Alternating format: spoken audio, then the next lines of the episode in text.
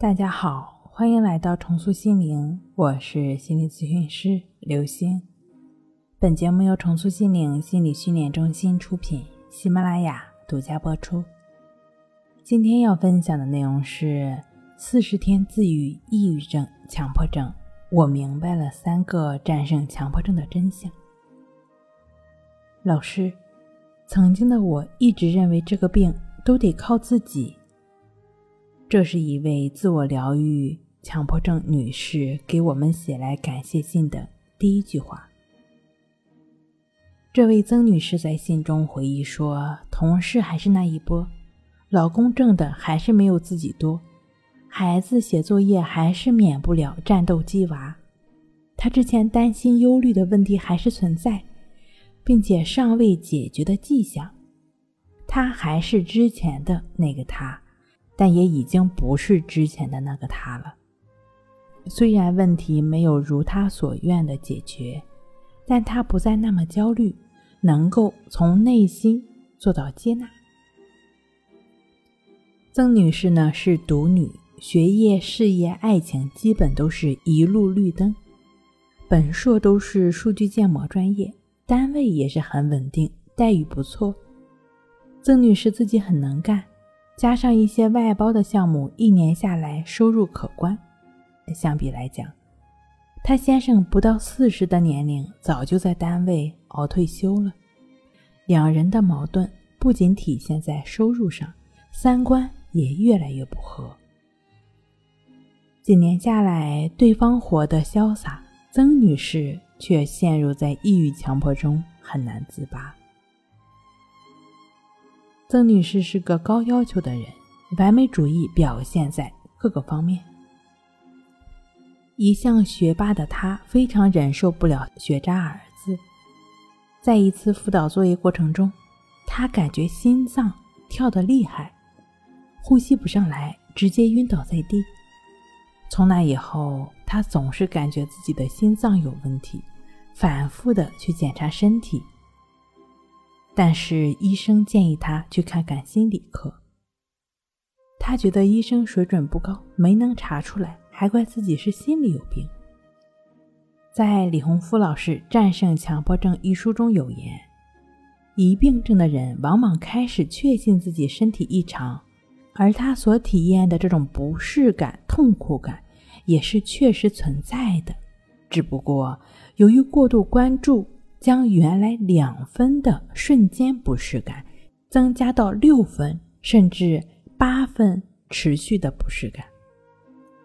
消停了一周，跟同事在工作上发生了一点冲突，他又开始神经过敏。这个同事绝对不能碰到自己，否则他就要拿水擦洗碰到的那个地方好几遍。他没有碰到自己的时候呢，就害怕什么时候会碰到。发展到连自己洗手都害怕，手都要重新洗。到单位各处都得擦一擦、洗一洗，才能安心工作。有时躲得过去会好一些，后来发展到只要看到他，甚至跟他在一起的人，就害怕，脑子就不转了。这时候他开始感觉到不对劲，在网上开始查各种资料，觉得自己很像强迫症。有人说强迫症是心理癌症，永远治不好，这让本就忧虑的他一下子钻进了死胡同，确信自己永远好不了了。接着三天整夜都没有睡，不敢期望未来，浑身没劲儿，连说话的力气都没有，记不住事儿，怀疑自己丧失了工作能力。迫不得已，他去看了医生。医生诊断是强迫症状、抑郁状态，拿着一袋子药，行尸走肉一样回到家。一个想法突然出现：我将不能给父母送终，不能看着孩子长大，剩下本就不多的时间也会被病魔一点点耗尽。对家人的责任感一下子唤起了他强烈的求治欲。他按时按点的吃药，强忍着副作用。唯一支撑他的是，他得活下去。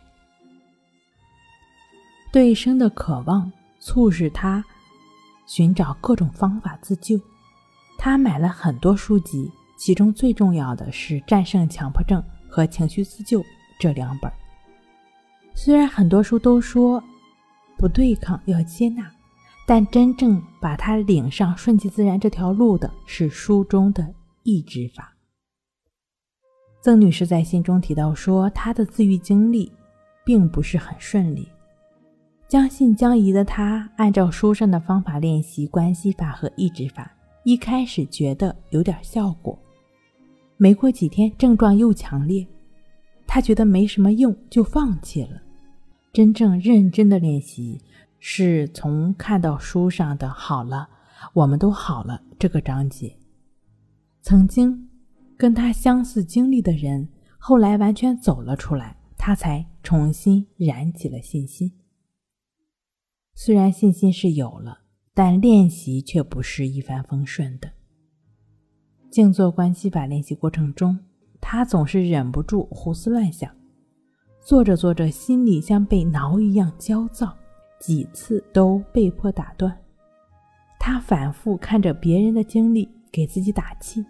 反复看静坐中的常见问题，每一次练习不到位，都觉得挫败感很强，觉得自己这个学霸很白费。终有一次，他看到关系法练习的重点是觉知和平等心的时候，才茅塞顿开。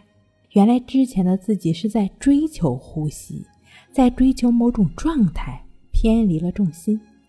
曾女士在练习中总结，在总结的基础上不断。对照书上的方法要领，终于在精进练习到一个多月的时候，感觉到心平静多了。跟关系法相似，意志法在曾女士自我疗愈的过程中也不那么顺畅。一开始她不是忘记加意识如此，就是觉得加上意识如此也没什么用，干脆任由强迫发生。曾女士看到其他强迫症的康复经历中都用了这个方法，自己也不得不硬着头皮去做。虽然还是会忘，但她能提醒自己有意识的去加。抑制法做到六周左右的时候，她感觉到强迫能够自动停下来了。曾女士来信使她的自我疗愈进行到四十天左右了，虽然强迫还是会出现。但他不再怕了，虽然他还是会心情不好，但没一会儿就过去了。自信能干的曾女士又回来了。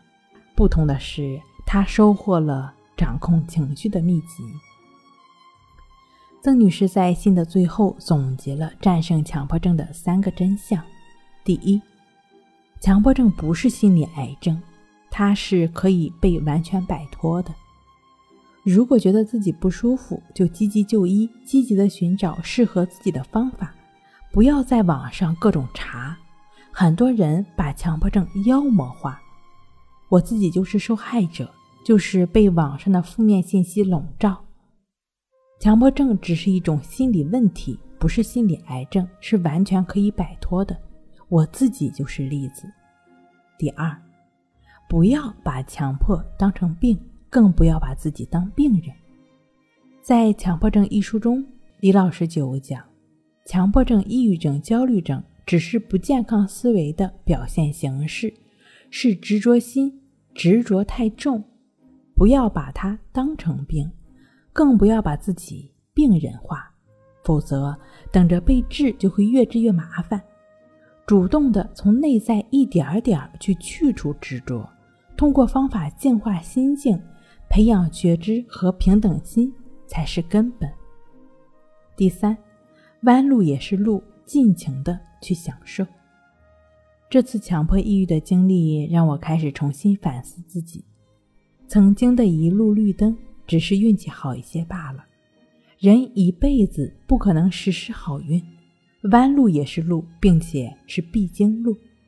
任何经历都是上天给我们的财富，不管是好的。还是不好的。